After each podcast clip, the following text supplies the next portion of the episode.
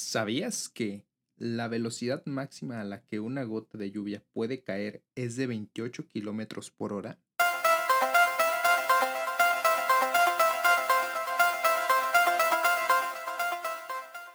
¿Qué tal? Sean bienvenidos a The Olson, un sitio donde hablamos de tecnología, ciencia, entretenimiento, cultura y, ¿por qué no?, uno que otro dato medio inútil. Mi nombre es Brandon y cada domingo a las 12 pm hora México estaremos subiendo un nuevo episodio ya sea con algún tema relevante, irrelevante, pero definitivamente interesante. Así que no olvides seguirnos en Instagram y Facebook como The Olson Oficial. Y recuerda también que nos puedes escuchar en Apple Podcasts, Google Podcasts y Spotify.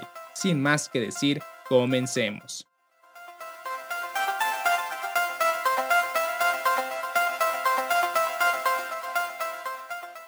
Hola de nuevo a todos los que nos escuchan. Espero y se encuentren muy bien, ya preparándose para la Navidad. Que aunque este año sea algo diferente y a pesar de que el COVID nos haya arruinado las vacaciones en la playa o hacernos un poco más difícil el reunirnos, lo cierto es que hoy en día tenemos la gran ventaja del Internet, bendito Internet, que donde con un solo clic o deslizando nuestro teléfono celular podemos conectarnos con absolutamente todo el mundo. Y un tema que va muy de la mano con esto del Internet y de las nuevas tecnologías es la inteligencia artificial, la cual en los últimos años ha tenido un gran crecimiento que aunque no lo vemos está ahí en nuestros teléfonos, computadoras, en algunos autos, en electrodomésticos e incluso en el servicio al cliente de algunas compañías. Porque si no lo sabes, cuando tú estás en algún chat de algún soporte técnico, lo más probable es que te esté atendiendo un robot. Y previo a iniciar con todo esto de la inteligencia artificial y de las máquinas, ya saben que me gusta darles un poco de contexto sobre el tema. Entonces, para definir la inteligencia artificial, primero debemos entender qué es la inteligencia como tal. Y la RAE nos da varias definiciones, como por ejemplo, capacidad de entender o comprender, capacidad de resolver problemas, conocimiento, comprensión, acto de entender, las cuales suenan complicadas de interpretar. Así que, según el doctor en ciencias físicas Nicolás Franco Cerame, define la inteligencia de una forma más coloquial y fácil de comprender. Y para él la inteligencia simplemente es la capacidad que tiene alguien de hacer fácil lo difícil.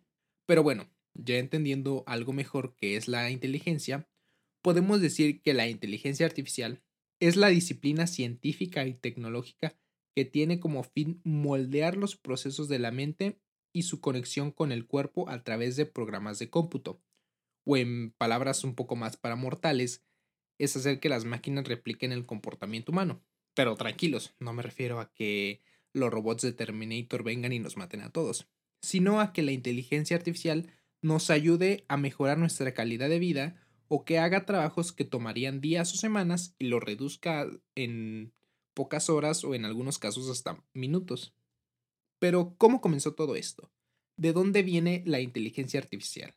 Pues bueno, el término inteligencia artificial se acuñó por primera vez en 1956, donde Alan Newell, Herbert Simon, Marvin Minsky, Arthur Samuel y John McCarthy se reunieron en Dartmouth College, donde definieron el concepto con grandes expectativas de dotar a las máquinas con la capacidad de pensar. Pero, como todos sabemos, hoy en día no existe ningún programa o máquina que pueda pensar como un humano. Y sí, sé que esto suena desalentador de no poder tener amigos robots, como en la película de Yo Robot, pero la realidad es que la inteligencia artificial tiene gran importancia en ámbitos como de agregar inteligencia a productos que ya existen, donde un claro ejemplo de esto son los asistentes inteligentes como Siri, Google, Alexa, por mencionar a los más conocidos, que tú al momento de interactuar con ellos guardan la información y la usan para posteriormente darnos recomendaciones según nuestros gustos. También en clasificar o predecir, donde la inteligencia artificial se adapta a través de algoritmos de aprendizaje progresivo. Esto quiere decir que la inteligencia artificial encuentra estructura y regularidades en los datos de modo que el algoritmo adquiere una habilidad como desde aprender jugadas de ajedrez hasta predecir desastres naturales que esto la verdad suena muy padre. También analizar más datos y de manera más profunda, que básicamente esto quiere decir que entre más datos tú le puedas proporcionar, más preciso se vuelve. Un claro ejemplo de esto es en la medicina al momento de diagnosticar alguna enfermedad. o en la industria o investigación haciendo simulaciones de los procesos o de los experimentos. Por lo cual podemos decir que en cualquier ámbito que te puedas imaginar, ya sea en la medicina, en la investigación, construcción, educación, medio ambiente, recreación, la inteligencia artificial siempre podrá ser utilizada.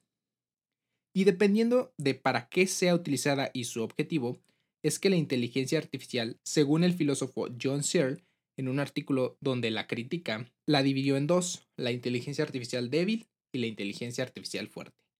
Esta primera considera que los ordenadores únicamente pueden simular que razonan y únicamente pueden actuar de forma inteligente. Un ejemplo es el que ya dimos de los asistentes inteligentes, entre comillas. Y la otra es que considera que un ordenador puede tener una mente y unos estados mentales, y que por lo tanto un día será posible construir uno con todas las capacidades de la mente humana, ya sea razonar, imaginar, pensar, soñar. Claros ejemplos son los que vemos todos los días en las películas de ciencia ficción, pero siendo más realistas, las máquinas no nos van a gobernar pero sí tienen varios contras, como por ejemplo los altos costes para la creación y soporte de esta inteligencia artificial, porque tienes que capacitar al personal o tienes que dar mantenimiento si es una máquina al hardware como tal o al software estar añadiendo más actualizaciones. También la falta de conciencia, ya que como dijimos anteriormente, una máquina no tiene valores morales ni sentimientos,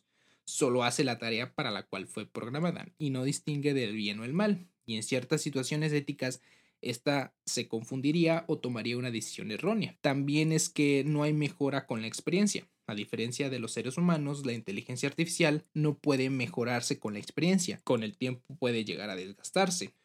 También almacena muchos datos, eso sí, pero la forma en que se puede acceder a ellos y utilizarlos es muy diferente a la inteligencia humana.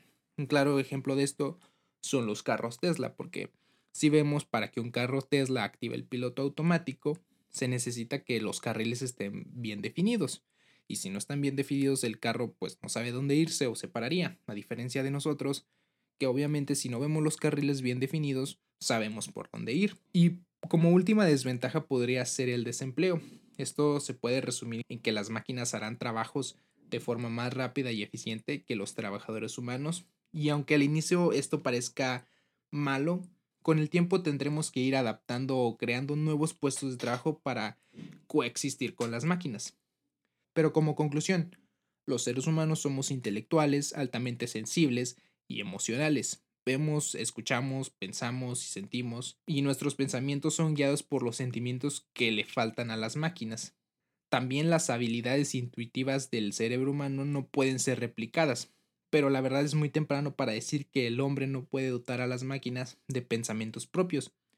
Y aunque falte un gran camino que recorrer con obstáculos por doquier, por el momento solo nos queda asombrarnos con cada paso que la inteligencia artificial da hacia el futuro. Por mi parte sería todo, espero y les haya parecido interesante este episodio y me gustaría que me compartieran ustedes qué piensan de la inteligencia artificial. ¿Creen que en algún punto vamos a llegar a tener amigos robots o que nos van a dominar? Y también qué esperan de la inteligencia artificial, no sé, en unos 10 años o qué creen que sea de innovación. Y todo esto me lo pueden enviar en Facebook e Instagram a The Olson Oficial, donde también pueden encontrar más contenido y vistazos a próximos episodios. Hasta la próxima.